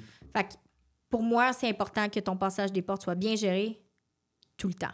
Fait que C'est pour ça que je t'ai dit, je suis pas tout à fait d'accord avec le manque de constance parce que c'est des chiens après ça qui vont rentrer dans l'environnement, puis on va les voir, puis ils vont, ils vont commencer à vouloir gérer la personne ou vouloir gérer le mouvement ou quoi que ce soit. Puis quand je dis gérer, ce que je veux dire, c'est qu'ils peuvent commencer à se placer devant pour t'influencer à la gauche ou aller à droite, et naturellement, tu vas le faire sans le savoir. Ouais, ouais. Fait que pour moi, c'est tous les bergers en tant que tels, c'est des chiens qui ont beaucoup d'influence sur le manieur. Par le fait qu'ils appliquent une pression spatiale, on pourra parler du podcast plus loin par rapport à ça, qui va appliquer une pression spatiale sur l'individu qui va l'amener à, à créer du mouvement Mhm. dans le non-verbal. Fait que pour moi, face à des chiens qui sont comme ça, sachant très bien que le berger allemand, c'est dans les chiens qui ont été comme les plus entraînés, là, côté euh, entraînement, ça, puis les chiens de chasse, pour moi, ça, c'est important de le maintenir, que les gens qui ont des bergers, le passage dans les portes, sans être obligé que ce soit un assis boring, qu'on dit OK, puis que le chien, il part en balle. là. Pour moi, ça, c'est la même affaire que de rien faire, là. Mais vraiment de gérer la direction. C'est vraiment ça. Fait que, tu sais, sans tomber sur le terme de dominance, quoi que ce soit, moi, c'est un terme que je, je- comme c'est correct, mais vraiment de comprendre qu'il faut faire attention avec la personnalité du chien qu'on a. Mhm. Vraiment important. Puis d'avoir la constance va amener le fait d'être prédictible. Je sais pas si c'est un terme. Euh, là, tu Je l'ai dit en anglais, là. Ouais. C'est ça, je cherche. euh, prévisible. prévisible. D'être prévisible va faire en sorte que dans la routine, le chien va pas se mettre dans une situation conflictuelle à toutes les fois. Fait que le fait de mettre la routine, le chien va commencer par prendre des initiatives qui sont plus adéquates. Donc, on n'a pas besoin d'aller réitérer tout ce qu'on a demandé, donc de réenforcer les commandes. Fait que là, pour moi, c'est vraiment important d'être constant. Je parle pas que tu rouvres ta porte puis tu dis à ton chien, OK, dehors. Pour moi, c'est d'autres choses. Mais quand tu passes la porte avec ton chien, ton chien doit respecter ton espace personnel. Ouais, c'est intéressant comment tu comment tu l'amènes. Je l'ai-tu bien phrasé? Ça, Ouais, ouais. ça Non, fait non, du sens? ouais, c'était clair. En fait, c'est le, euh, un autre. euh, ben, je trouve ça vraiment intéressant, ton, ton- ton point de vue. C'est le fun, Joanie, de. de... De l'amener. euh. Ouais, ouais, c'est. Puis ça me fait réfléchir parce que moi, c'est une autre affaire. C'est un peu comme la crête. Tu sais, c'est quelque chose Mm. que. Pour moi, je le banalise. Si ton chien te respecte Mhm. dans le quotidien, puis que si, tu, si je te demande de le faire, tu es capable de le faire, pff, le reste, je le banalise plus. Je le banalise un peu plus que toi, mais je, mais je me donne pas raison non plus. Là. Je fais, dans ce que tu dis, il y a quelque chose de vraiment intéressant, puis tu l'utilises comme un outil. Euh, Peut-être peut-être que ça aurait été payant pour moi aussi de l'utiliser plus souvent euh, dans mes enseignements, mais j'avais une tendance à faire, regarde ton chien euh, qui passe la porte avant toi ou après, on s'en contrefou. Mais si je te demande de l'obéissance puis que je te demande de le faire, faut que tu sois capable de le faire. Donc, au besoin. Fait que pour moi, le manque. Tu sais, il y a plein de vrais. y a- a- y a- pour moi, la. À partir du moment où tu es capable de demander une commande puis tu es capable de l'obtenir, là, tu peux mettre de côté la constance. Mais ça, c'est ma façon de gérer Ah, chiens. je trouve ça tellement intéressant. Mais tu vois, mettons qu'on y va plus sur une question, euh, Mathieu. Avec quel type de, de chien tu travailles le plus? Euh, tu parles avec les. Ouais, mettons moi- les chiens que toi, personnellement, tu préfères travailler puis que t'aimes le plus travailler. Sans mettre de, de t'aimes pas les autres, là. juste comme celui que t'es comme. Mon plaisir à moi, Ouais, c'est que exact. c'est clair que Labrador, lignée de travail, dans un contexte de chasse, Ouais. Un dada. ouais, c'est ce que c'est ce que j'ai eu le plus de plaisir à faire dans ma vie professionnelle, dans l'entraînement. Vraiment cool. Parce que c'est quelque chose d'extrêmement complet Ouais. où tu as besoin d'avoir un contrôle parfait, sinon ta chasse est scrappée, puis à la limite, le chien Exact. peut se faire tirer dessus. Exact. Mais tu vois, puis moi, j'ai les deux. J'ai le labrador puis le berger allemand. Puis ce que j'ai appris le plus, c'est que les deux fonctionnent pas pareil. Le labrador puis le berger. deux. Le berger, c'est vraiment plus dans le contrôle du mouvement, beaucoup plus dans les initiatives, des influences de l'environnement, versus que le lab, il en a rien à foutre si t'influence ou pas. Lui, tout ce qu'il veut, c'est que ça rapporte à lui. C'est vraiment deux mondes complètement différents. Le besoin de contrôle. là, on, on- Ouais. on- est- on divaguer longtemps, ça- là, mais tu sais, je pense ça- que ça devient intéressant de l'amener de même. Parce que ça dépend, mais effectivement, il y a tellement de nuances encore une fois là-dedans. Ouais. Parce que là, sais, si je prends les lignées de chiens d'assistance dans le Labrador, ben là, on- on n'a pas la même euh, idée, que, la même connotation que le chien de euh, lignée de travail, pourtant qui est dans la même race. Mm. Exact. Fait que, bref, c'est. Tu sais, c'est- amusant dans, dans un contexte comme ça. Tu sais, c'est le podcast qui nous amène à, Ouais, à verbaliser. puis là, tu, tu me dis quelque chose, puis là, moi, dans ma tête, ça me fait penser à autre chose. Puis je sais qu'avec toi, on peut, on peut jouer au tennis, on peut se lancer à la balle, Ah puis je peux te relancer, puis je peux Ouais. te challenger. Puis j'ai un, un malin plaisir, à aller trouver la faille aussi euh, Ah. dans ce que tu me dis, parce que c'est là que ça commence à être amusant. Quand tu parles à quelqu'un qui, tu sais, professionnellement, j'estime, ben ça devient un plaisir de pouvoir trouver, ah ouais, je sais ce que tu veux dire, Ouais. Puis je vais trouver le petit élément qui va faire que tu vas remettre en question ton exemple. C'est un plaisir, là, tu sais. Mais pour vrai, je trouve ça, je intéressant. Puis c'est là où je dis que les gens, tu sais, mettons, le classique, t'as deux voisins, un à côté de l'autre, un un labrador, puis l'autre un berger allemand. Ils ont pas les mêmes problèmes. Ils ont pas les mêmes choses à gérer. Puis t'as toujours le gars du berger allemand qui va dire à l'autre gars du lab quoi faire, puis le lab quoi faire parce que ça marchait avec son chien. Puis moi, toutes les fois, je me dis, gérez donc vos flûtes, vous avez même pas le même chien. Uh-huh. Tu sais, mon lab, là, je peux montrer deux affaires. Je dis là assis, ça écoute au doigt et à l'œil, je m'ostine pas avec. Le berger, lui, il va toujours checker, voir t'es-tu sérieuse aujourd'hui ou tu l'es pas? T'as pas ça. Peut-être que t'as resté dans certains labs, mais tu comprends que la, la vérité est différente selon Complètement. Le, le type de chien. Puis c'est là qu'il faut arrêter, justement, tu sais. Oui, on part d'un mythe qui est tellement insignifiant que le chien s'assoit devant la porte. Le allemand va peut-être un- devoir... Ouais, le berger allemand, faut que tu le fasses. Mais c'est pas parce que ton voisin qui a un berger allemand, faut qu'il le fasse, que toi, avec ton lab, faut que tu le fasses. Ouais. C'est là que ça devient intéressant de dire comme arrêtez donc de vous comparer aux voisins, donc qui n'a pas la même race de chien. Ou celui qui a eu un chien qui a réussi, puis qui se permet de donner des conseils à tout le monde. Ouais, là, ça amène, ça amène d'un autre sujet, là, mais je pense que c'est intéressant de voir que des mythes partent, de quelque part, mais que c'est pas applicable à tout le monde. Ouais, il y a toujours un fond de vérité dans chaque mythe. Exact. Mais concrètement, il faut prendre quand même qu'il y a un fond de vérité. C'est, je, pensais qu'on allait euh, juste déconner un peu puis rire avec ces choses-là. Puis là, tu vois, on est tombé dans. dans Sérieux, Hey, y a du sérieux là-dedans? Hey, c'est intéressant. Puis là, c'est parti de où? Mais il y a toujours un fond de vérité très intéressant. Mm-hmm. Puis qu'on peut juste en rire puis le banaliser, mais on peut trouver le sérieux là-dedans puis euh, essayer de gratter puis de l'analyser un peu. Puis Ben, c'est là que ça devient intéressant. là. Tu vas rire, ça c'est mon métier. Juste avant que tu continues, mon métier, tu sais, qui était, qui est beaucoup de travailler avec la personne. Puis il y a un truc que moi j'ai de la difficulté, c'est d'aller ridiculiser le client. Plus je dis pas qu'on fait ça, mais d'aller ridiculiser le client face à une situation qu'il fait parce qu'il pense bien faire. Ben oui. puis de le banaliser, puis de, de- de négliger, j'ai de la misère à ça. Fait que j'essaie toujours d'aller comprendre de où que ça vient, cette histoire-là, pour que cette personne-là le fasse. Ouais, ouais. Puis qu'après ça, ça m'amène à dire comme finalement, il est pas si cave, tu comprends? Finalement, il y a une raison derrière ça. Est-ce que la raison est encore valable aujourd'hui? Ça, c'est d'autres choses. Mais il y a une raison du pourquoi qui est faite. Fait que je trouve que ça l'enlève un peu le, le, le côté à, à- Je sais pas comment l'amener, à se moquer dans un sens, tu sais, face à une situation. Fait que, si les gens font ça à la maison, il n'y a pas de stress, on sait pourquoi vous le faites, on Ouais. comprend. Est-ce que c'est vraiment pratique pour votre chien? C'est à vous de faire une idée, une ou l'autre, si ça, ça vous Puis convient, tu sais. quand les gens vont sur Google, puis si Google, mon chien passe la porte, ben là, ils deviennent tout mêlés. Ben oui. Puis là, ben, c'est un peu ça, on s'amuse avec ça, puis on Exact. essaye de démêler. Puis en fait, tout est un peu vrai, tout est un peu faux, faut en prendre et en laisser. Ouais. Mais il y a quelque chose d'intéressant au fond de chaque mythe. Ouais. Puis, euh, tu sais, comme ta perception c'est drôle quand t'as défini, t'as défini, là, tu passais à ton lab puis ton berger allemand. Ah ouais. Puis moi, je l'inversais complètement. Ouais. Tu sais, moi, j'avais. euh, le- tu dans ma tête, dans l'exemple, quand on va parler d'un lab, euh, lignée de travail, Ouais. c'est le chien qui peut être coriace, puis qui peut Ouais. tu puis qui en a rien à foutre de l'obéissance. Ah, Puis pour moi, le berger allemand, c'est à peu près ce qu'il y a de plus malléable et docile. ah. Fait que. Mais c'est et, et là la différence, puis ça dépend aussi de la motivation du chien. Tu sais, j'ai des. Puis tu sais, j'aime pas dire le berger allemand, il est de même, parce que le berger allemand, t'as une grande braquette, t'as de la lignée de chaud, de Ben la lignée ouais. de travail, t'as de la lignée de sentinelle. tu sais. d'amener, on s'entend, euh, là, on l'a mis de même, là, mais dans la Tu sais, vraie on a le droit hein, de s'amuser à le garocher comme ça. Exact, on l'a garoché, mais tu sais, dans la vraie vie, ils ont chacun leur personnalité, chacun leurs affaires, puis tout va jouer. Moi, j'ai deux bergers allemands chez nous, deux chiens complètement différents des deux côtés. Fait que c'est vraiment intéressant de voir qui, qui est plus la, la tête, le, le meneur de, de vouloir essayer d'aller dehors, de tester un peu la machine. de- Mais il est même depuis qu'il est bébé. hein. Ouais, ouais, ouais. Versus ma petite lab qui est toute soft, toute belle, toute cute, euh, tu sais, mais qu'elle elle veut donner de l'obéissance puis elle veut plaire. Mais j'ai travaillé du lab, là, écoute, c'est des bétons, là. Ça veut pas faire de l'obéissance, ça veut juste être dans son nez, ça veut faire tout sauf écouter. Tu sais, le désir de plaire est pas toujours là. Fait que je trouve ça intéressant, moi, d'amener le- la différence entre les deux.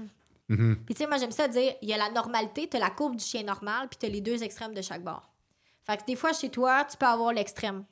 Tu comprends? Ouais, ouais. Puis ton image que tu vas t'avoir faite de cette race-là, c'est l'extrême. Et là, tu vas te reprocurer un autre berger allemand, parce que là, j'ai dans la tête, tu vas te reprocurer un autre berger allemand, puis lui, il est complètement mongol. Fait que là, tu te dis, mais voyons, c'est mon chien qui est brisé. Non, c'est dans. Toi, tu as eu une exception. Le normal, c'est ça. Puis moi, j'en ai travaillé beaucoup de gens qui ont eu des bergers allemands. Toute leur vie, en ont eu 3, 4, 5, qui en arrivent avec un, puis lui, il est comme. Il est disjoncté. Il est dans l'autre extrême. tu sais, de ce qu'ils ont eu. Fait que c'est pour ça que c'est important de dire que oui, il y a la race, mais il y a les extrémités. Il y a les individus. Il y a la normalité, sans mettre de mots. euh, mais tu sais, Ouais, tu as une courbe qui a une tangente, mettons, Ouais. ce serait le meilleur terme. Tu as une tangente de race, ouais. puis tu as les deux extrêmes. Mais ça reste quand même que tu peux pas prendre juste ton chien chez vous. Comme moi, j'ai un lab, mais c'est pas comme toutes les labs. C'est parce que j'en ai travaillé d'autres que j'ai vu une tangente dans la race. Comme je travaille que du berger allemand, que j'ai une tangente. Ouais. Fait que le pire à écouter, c'est le mononcle qui a eu un labrador, puis que ça a fonctionné, puis il dit Moi, je connais ça, les labradors, parce que j'en ai eu un, puis j'ai fait ça, puis ça a fonctionné. Le pire exemple que j'ai, là, c'est le monsieur qui m'arrive puis qui me dit Moi, connaissant, j'ai eu 10 ans. Parfait. Combien vous en avez eu? Un. En 10 ans. En 10 ans.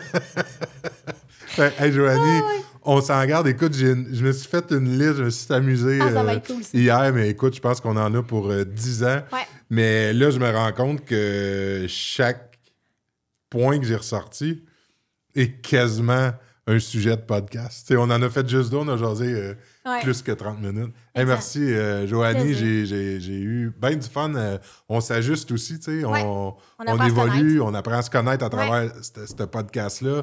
Tes points de vue sont super intéressants, t'expliques bien. C'est. Euh, le fun d'échanger avec toi. Merci infiniment, Joanie. Merci. On se revoit bientôt parce que tu n'as pas le choix de revenir. Moi, je t'ai, je te garde. Merci, Joanie. Merci. À bientôt. À bientôt. Le chien chaud.